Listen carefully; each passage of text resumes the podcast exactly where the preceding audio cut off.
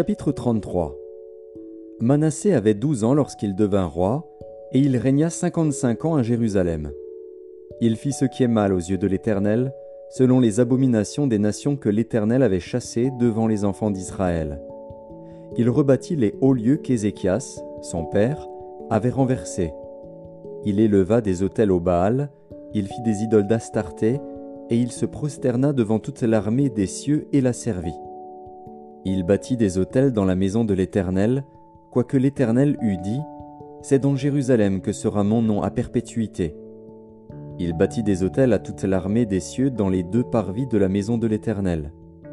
Il fit passer ses fils par le feu dans la vallée des fils de Hinnom. Il observait les nuages et les serpents pour en tirer des pronostics. Il s'adonnait à la magie, et il établit des gens qui évoquaient les esprits et qui prédisaient l'avenir. Il fit de plus en plus ce qui est mal aux yeux de l'Éternel, afin de l'irriter. Il plaça l'image taillée de l'idole qu'il avait faite dans la maison de Dieu, de laquelle Dieu avait dit à David et à Salomon, son fils, C'est dans cette maison et c'est dans Jérusalem que j'ai choisi parmi toutes les tribus d'Israël que je veux à toujours placer mon nom. Je ne ferai plus sortir Israël du pays que j'ai destiné à vos pères, pourvu seulement qu'ils aient soin de mettre en pratique tout ce que je leur ai commandé selon toute la loi, les préceptes et les ordonnances prescrits par Moïse. Mais Manassé fut cause que Juda et les habitants de Jérusalem s'égarèrent et firent le mal plus que les nations que l'Éternel avait détruites devant les enfants d'Israël. L'Éternel parla à Manassé et à son peuple, et ils n'y firent point attention. Alors l'Éternel fit venir contre eux les chefs de l'armée du roi d'Assyrie, qui saisirent Manassé et le mirent dans les fers. Ils le lièrent avec des chaînes d'airain, et le menèrent à Babylone. Lorsqu'il fut dans la détresse, il implora l'Éternel, son Dieu, et il s'humilia profondément devant le Dieu de ses pères. Il lui adressa ses prières, et l'Éternel, se laissant fléchir, exauça ses supplications, et le ramena à Jérusalem dans son royaume. Et Manassé reconnut que l'Éternel est Dieu.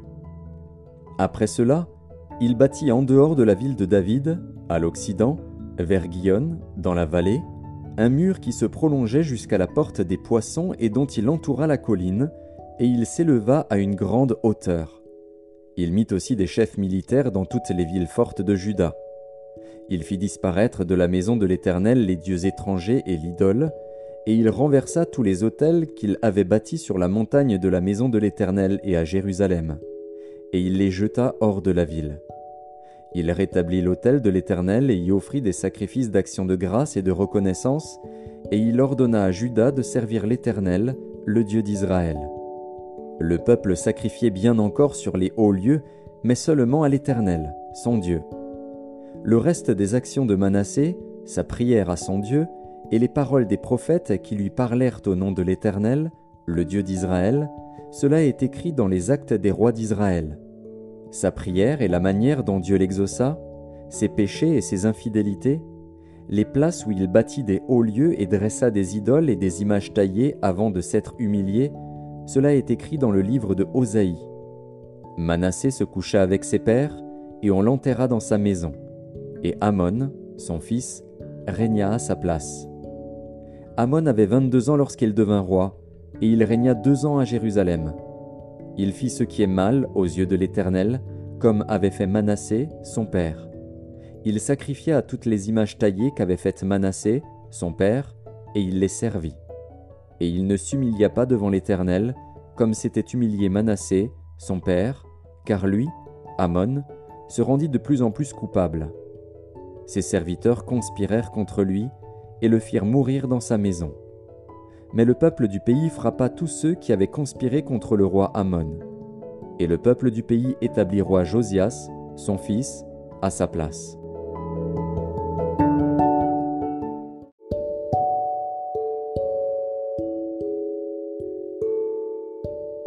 De Chroniques, chapitre 34 Josias avait huit ans lorsqu'il devint roi, et il régna trente et un ans à Jérusalem. Il fit ce qui est droit aux yeux de l'Éternel, et il marcha dans les voies de David, son père. Il ne s'en détourna ni à droite ni à gauche. La huitième année de son règne, comme il était encore jeune, il commença à rechercher le Dieu de David, son père. Et la douzième année, il commença à purifier Juda et Jérusalem des hauts lieux, des idoles, des images taillées et des images en fonte. On renversa devant lui les autels des Baals, et il abattit les statues consacrées au soleil qui étaient dessus. Il brisa les idoles, les images taillées et les images en fonte, et les réduisit en poussière, et il répandit la poussière sur les sépulcres de ceux qui leur avaient sacrifié. Et il brûla les ossements des prêtres sur leurs autels. C'est ainsi qu'il purifia Juda et Jérusalem. Dans les villes de Manassé, d'Éphraïm, de Siméon et même de Nephtali, partout au milieu de leurs ruines, il renversa les autels, il mit en pièces les idoles et les images taillées et les réduisit en poussière, et il abattit toutes les statues consacrées au soleil dans tout le pays d'Israël. Puis il retourna à Jérusalem. La dix-huitième année de son règne, après qu'il eut purifié le pays et la maison, il envoya Shaphan, fils d'Atsalia, Maazéja, chef de la ville, et Joach, fils de Joachaz, l'archiviste, pour réparer la maison de l'Éternel, sans Dieu. Ils se rendirent auprès du souverain sacrificateur Ilkija, et on livra l'argent qui avait été apporté dans la maison de Dieu, et que les Lévites gardiens du seuil avaient recueilli de Manassé et d'Éphraïm et de tout le reste d'Israël, et de tout Juda et Benjamin et des habitants de Jérusalem. On le remit entre les mains de ceux qui étaient chargés de faire exécuter l'ouvrage dans la maison de l'Éternel. Et ils l'employèrent pour ceux qui travaillaient aux réparations de la maison de l'Éternel, pour les charpentiers et les maçons, pour les achats de pierres de taille et de bois destinés aux poutres et à la charpente des bâtiments qu'avaient détruits les rois de Juda. Ces hommes agirent avec probité dans leur travail. Ils étaient placés sous l'inspection de Jacat et Abdias, lévites d'entre les fils de Merari, et de Zacharie et Meshulam, d'entre les fils des Kéatites. Tous ceux des Lévites qui étaient habiles musiciens surveillaient les manœuvres et dirigeaient tous les ouvriers occupés aux divers travaux. Il y avait encore d'autres Lévites secrétaires, commissaires et portiers. Au moment où l'on sortit l'argent qui avait été apporté dans la maison de l'Éternel, le sacrificateur Ilkija trouva le livre de la loi de l'Éternel donné par Moïse. Alors Ilkija prit la parole et dit à Shaphan, le secrétaire, J'ai trouvé le livre de la loi dans la maison de l'Éternel. Et Ilkija donna le livre à Shaphan. Shaphan apporta le livre au roi et lui rendit aussi compte, en disant tes serviteurs ont fait tout ce qui leur a été commandé. Ils ont amassé l'argent qui se trouvait dans la maison de l'Éternel, et l'ont remis entre les mains des inspecteurs et des ouvriers. Shaphan, le secrétaire, dit encore au roi Le sacrificateur Ilkija m'a donné un livre. Et Shaphan le lut devant le roi. Lorsque le roi entendit les paroles de la loi, il déchira ses vêtements. Et le roi donna cet ordre à Ilkija, à Akikam, fils de Shaphan, à Abdon, fils de Miché, à Shaphan, le secrétaire, et à Azaja, serviteur du roi Allez, consultez l'Éternel pour moi et pour ce qui reste en Israël et en Juda au sujet des paroles de ce livre qu'on a trouvé.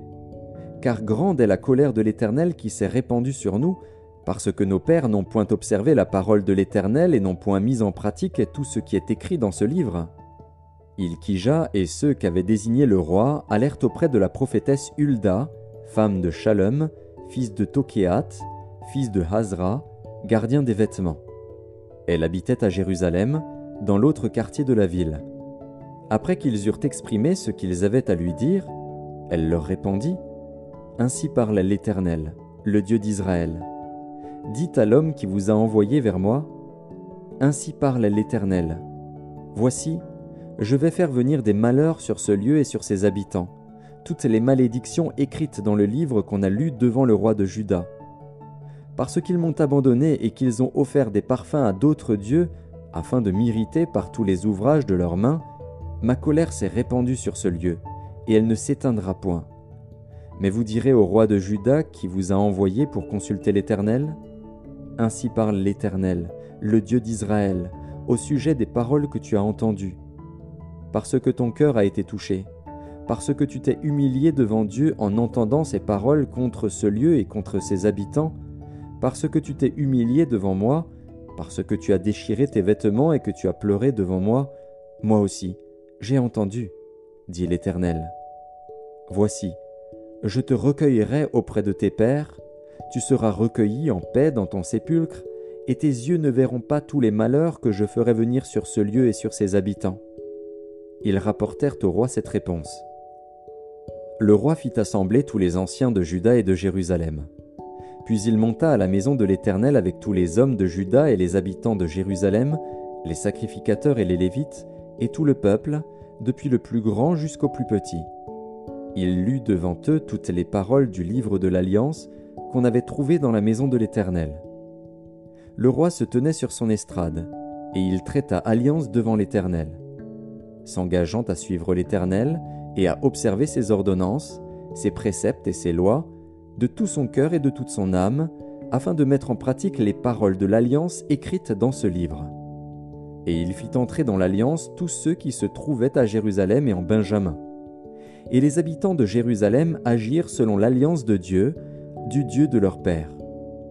Josias fit disparaître toutes les abominations de tous les pays appartenant aux enfants d'Israël, et il obligea tous ceux qui se trouvaient en Israël à servir l'Éternel, leur Dieu. Pendant toute sa vie, ils ne se détournèrent point de l'Éternel, le Dieu de leur père.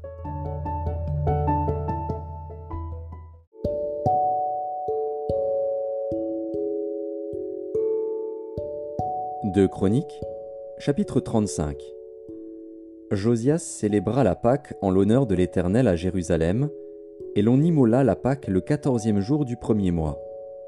Il établit les sacrificateurs dans leurs fonctions, et les encouragea au service de la maison de l'Éternel.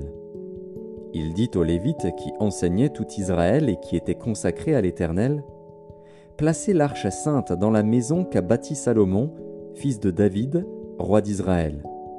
Vous n'avez plus à la porter sur l'épaule. Servez maintenant l'Éternel, votre Dieu, et son peuple d'Israël. Tenez-vous prêts, selon vos maisons paternelles, selon vos divisions, comme l'ont réglé par écrit David, roi d'Israël, et Salomon, son fils.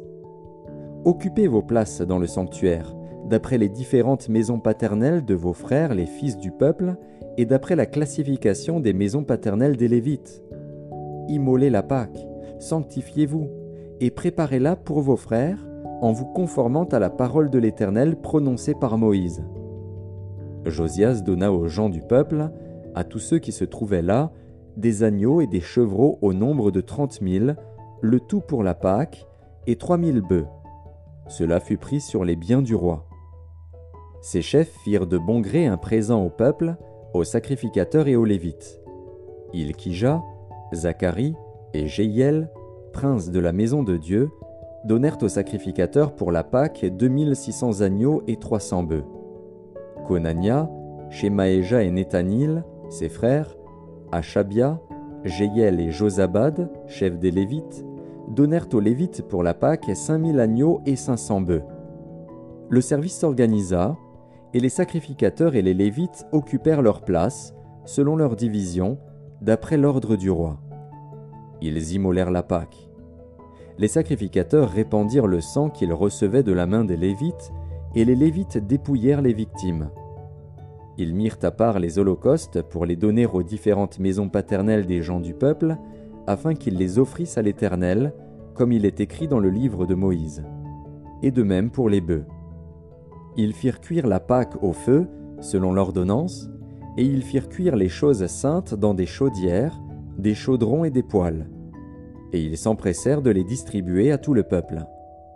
Ensuite ils préparèrent ce qui était pour eux et pour les sacrificateurs, car les sacrificateurs, fils d'Aaron, furent occupés jusqu'à la nuit à offrir les holocaustes et les graisses.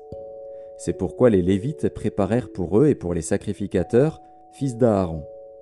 Les chantres, fils d'Azaph, étaient à leur place, selon l'ordre de David, d'Azaph, d'Eman et de Jéduthun le voyant du roi, et les portiers étaient à chaque porte.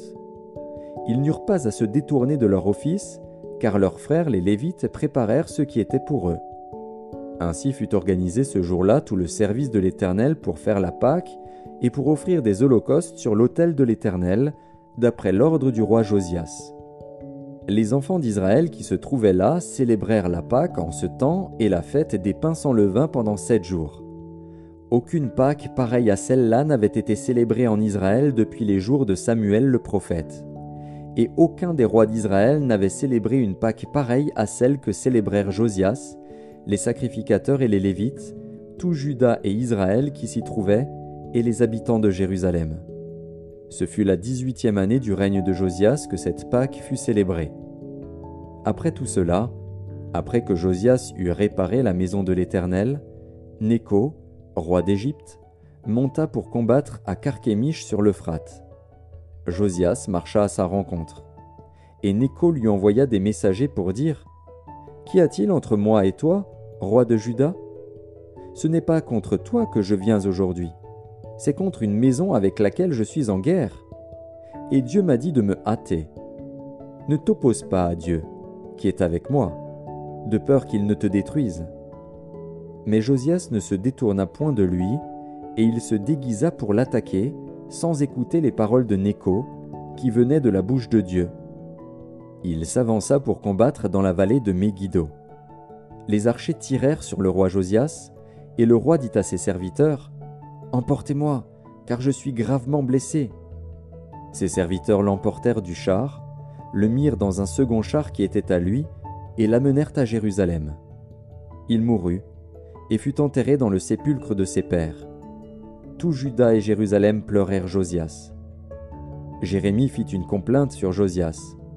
Tous les chanteurs et toutes les chanteuses ont parlé de Josias dans leurs complaintes jusqu'à ce jour et en ont établi la coutume en Israël. Ces chants sont écrits dans les complaintes. Le reste des actions de Josias et ses œuvres de piété, telles que les prescrit la loi de l'Éternel, ses premières et ses dernières actions, cela est écrit dans le livre des rois d'Israël et de Juda.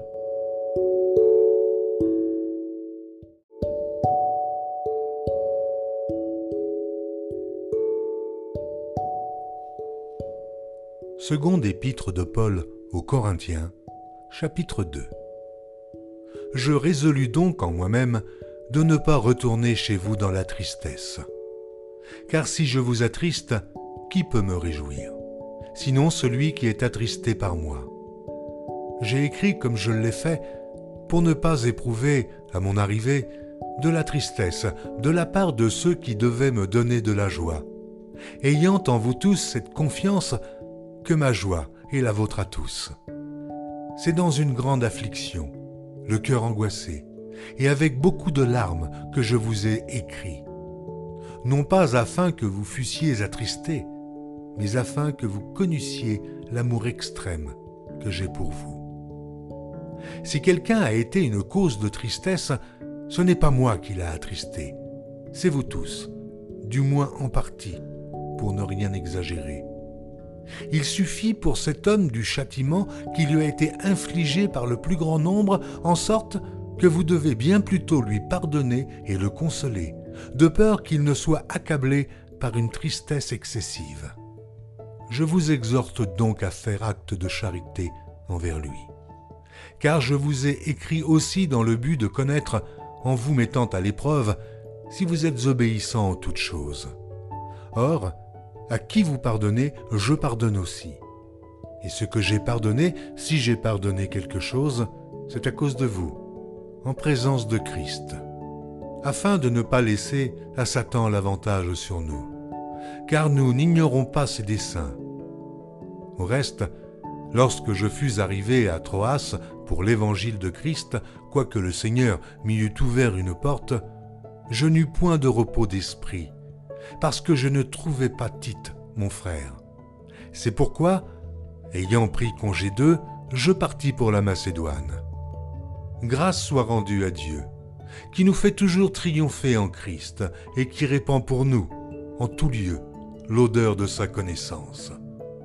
Nous sommes, en effet, pour Dieu la bonne odeur de Christ parmi ceux qui sont sauvés et parmi ceux qui périssent.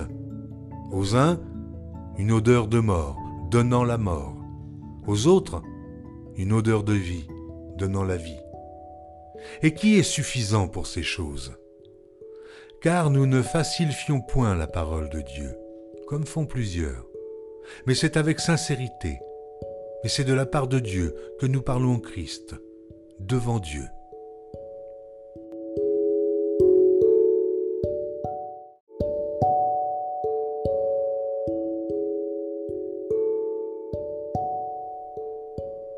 Seconde épître de Paul aux Corinthiens, chapitre 3.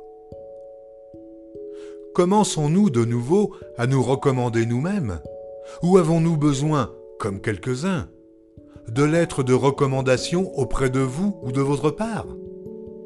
C'est vous qui êtes notre lettre, écrite dans nos cœurs, connue et lue de tous les hommes.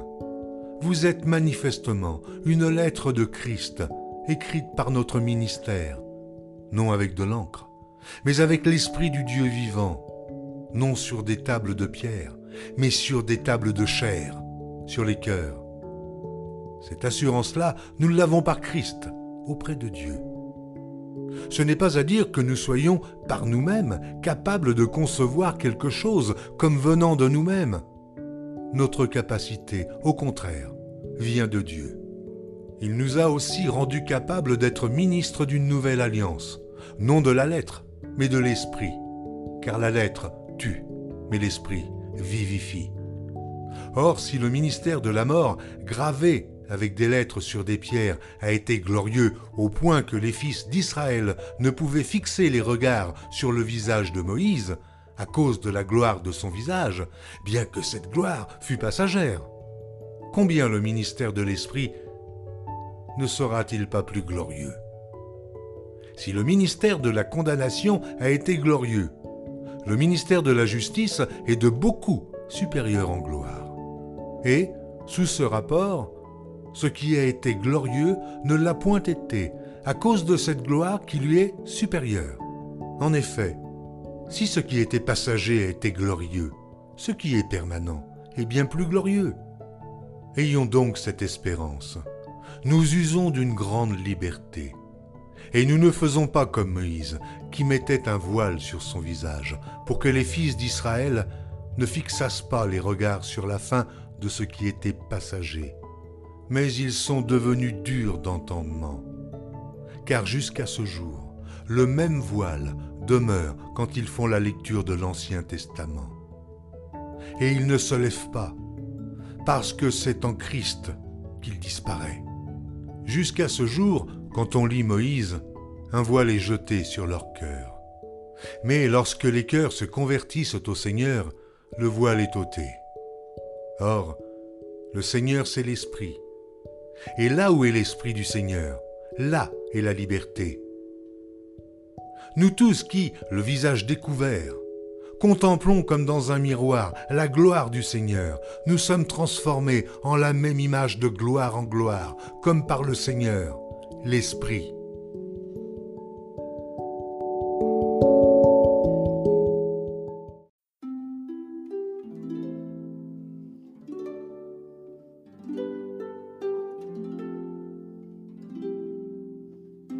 Psaume 104 Mon âme bénit l'Éternel. Éternel mon Dieu, tu es infiniment grand, tu es revêtu d'éclat et de magnificence. Il s'enveloppe de lumière comme d'un manteau, il étend les cieux comme un pavillon, il forme avec les eaux le fait de sa demeure. Il prend les nuées pour son char, il s'avance sur les ailes du vent. Il fait des vents ses messagers, des flammes de feu ses serviteurs. Il a établi la terre sur ses fondements, elle ne sera jamais ébranlée. Tu l'avais couverte de l'abîme, comme d'un vêtement, les eaux s'arrêtaient sur les montagnes. Elles ont fui devant ta menace, elles se sont précipitées à la voix de ton tonnerre. Des montagnes se sont élevées, des vallées se sont abaissées au lieu que tu leur avais fixé. Tu as posé une limite que les eaux ne doivent point franchir afin qu'elles ne reviennent plus couvrir la terre. Il conduit les sources dans des torrents qui coulent entre les montagnes. Elles abreuvent tous les animaux des champs, les ânes sauvages y étanchent leur soif. Les oiseaux du ciel habitent sur leurs bords et font résonner leur voix parmi les rameaux. De sa haute demeure, il arrose les montagnes. La terre est rassasiée du fruit de tes œuvres. Il fait germer l'herbe pour le bétail et les plantes pour les besoins de l'homme afin que la terre produise de la nourriture. Le vin qui réjouit le cœur de l'homme et fait plus que l'huile resplendir son visage et le pain qui soutient le cœur de l'homme. Les arbres de l'Éternel se rassasient, les cèdres du Liban qu'il a plantés. C'est là que les oiseaux font leur nid. La cigogne a sa demeure dans les cyprès, les montagnes élevées sont pour les boucs sauvages, les rochers servent de retraite aux damans. Il a fait la lune pour marquer les temps, le soleil sait quand il doit se coucher. Tu amènes les ténèbres et il est nuit. Alors tous les animaux des forêts sont en mouvement. Les lionceaux rugissent après la proie et demandent à Dieu leur nourriture. Le soleil se lève, ils se retirent et se couchent dans leur tanière l'homme sort pour se rendre à son ouvrage et à son travail jusqu'au soir. Que tes œuvres sont en grand nombre, ô Éternel. Tu les as toutes faites avec sagesse. La terre est remplie de tes biens. Voici la grande et vaste mer. Là se meuvent sans nombre des animaux, petits et grands. Là se promènent les navires et ce léviathan que tu as formé pour se jouer dans les flots. Tous ces animaux espèrent en toi pour que tu leur donnes la nourriture en son temps. Tu la leur donnes et ils la recueillent. Tu ouvres ta main et ils se rassasient de bien. Tu caches ta face, ils sont tremblants. Tu leur retires le souffle, ils expirent et retournent dans leur poussière. Tu envoies ton souffle, ils sont créés, et tu renouvelles la face de la terre. Que la gloire de l'Éternel subsiste à jamais, que l'Éternel se réjouisse de ses œuvres. Il regarde la terre et elle tremble. Il touche les montagnes et elles sont fumantes. Oh, je chanterai l'Éternel tant que je vivrai. Je célébrerai mon Dieu tant que j'existerai. Que mes paroles lui soient agréables, je veux me réjouir en l'Éternel. Que les pécheurs disparaissent de la terre et que les méchants ne soient plus. Mon âme bénit l'Éternel, louez l'Éternel.